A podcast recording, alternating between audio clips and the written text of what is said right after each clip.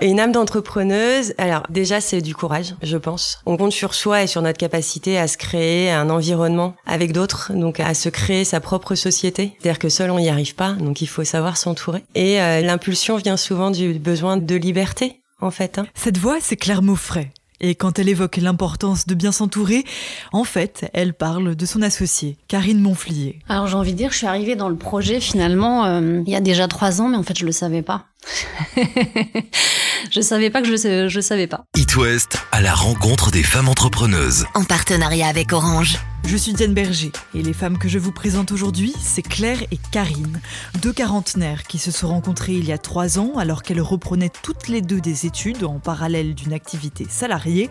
Leur nouveau diplôme en poche, elles ont créé Startup GetUp, une entreprise qui accompagne start-up et PME dans leur gestion des ressources humaines.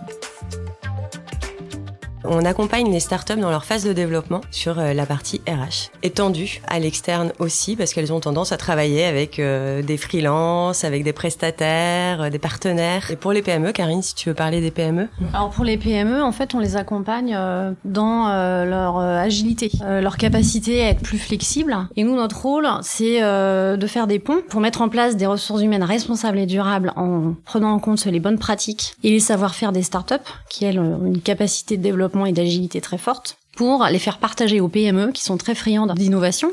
Et comment c'est né cette idée de Startup GetUp Alors là, je laisse la maternité à Claire.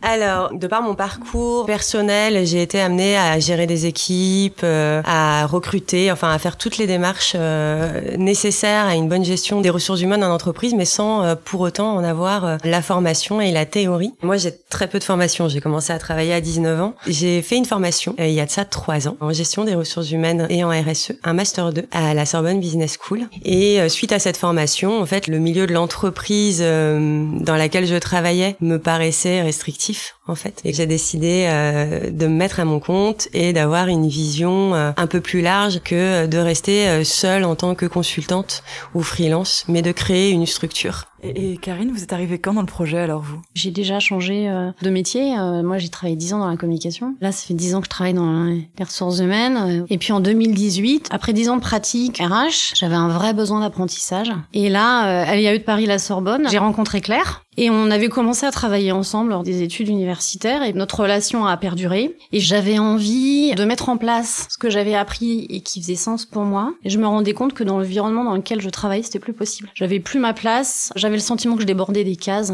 et j'avais une envie d'agir, de déployer et une énergie que je devais canaliser tout le temps.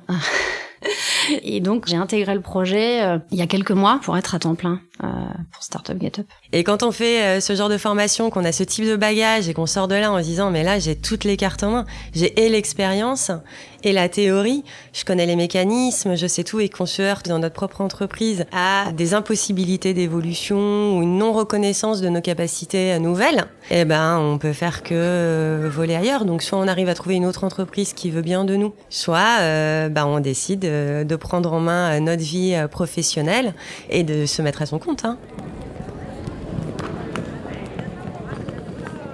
Puis le fait qu'on soit deux femmes, je pense, nous donne une approche euh, assez différente par rapport au monde de l'entrepreneuriat que moi je découvre, parce qu'on rencontre beaucoup de dirigeants masculins. qui ont des codes différents des nôtres. Chaque rencontre est à chaque fois une surprise pour moi parce que je suis encore dans la phase de découverte et d'apprentissage sur certains sujets. On se rend bien compte qu'on a euh, des mondes qui doivent se rencontrer entre l'entrepreneuriat féminin et l'entrepreneuriat euh, dit masculin qui est euh, le canal historique entre guillemets. Qu'est-ce qui change selon vous entre l'entrepreneuriat féminin et masculin? Alors, moi j'aime pas trop les stéréotypes.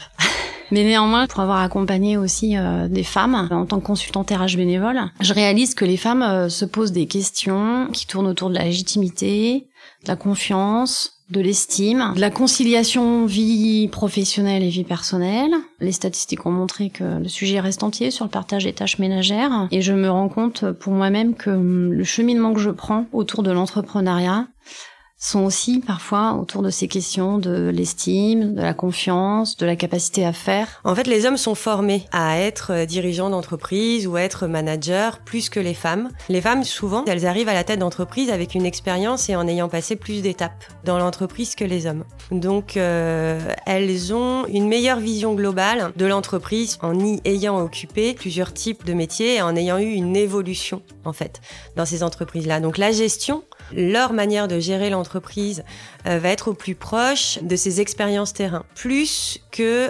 peut-être, hein. alors après pareil, hein, j'aime pas les stéréotypes ou autres et j'aime pas non plus faire des généralités, mais je pense que ça arrive quand même très souvent que certains hommes soient arrivés en position de management ou en position de direction d'entreprise sans connaître réellement en fait quels sont les métiers qui sont inclus dans cette entreprise.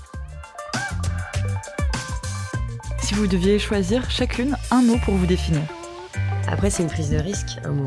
Ouais, ouais, mais, c'est une prise- mais, mais l'entrepreneuriat, c'est une prise de risque. Bah, je sais pas, moi je vais dire entrepreneuse. Hein. Ouais. je prends pas trop de risques en fait. Non, mais c'est c'est vrai que ça correspond bien à ce que vous m'avez dit. Moi, je dirais alignement, Alignement. Mm. Pourquoi? Parce que tout fait sens aujourd'hui entre euh, le fait d'être entrepreneuse et euh, la manière dont, dont j'agis. Et pour plus d'informations sur ce projet et ce duo de choc, je vous renvoie vers le site de Karine et Claire, startup-getup.com. À la rencontre des femmes entrepreneuses, une série de podcasts originaux Paris Ouest en partenariat avec Orange.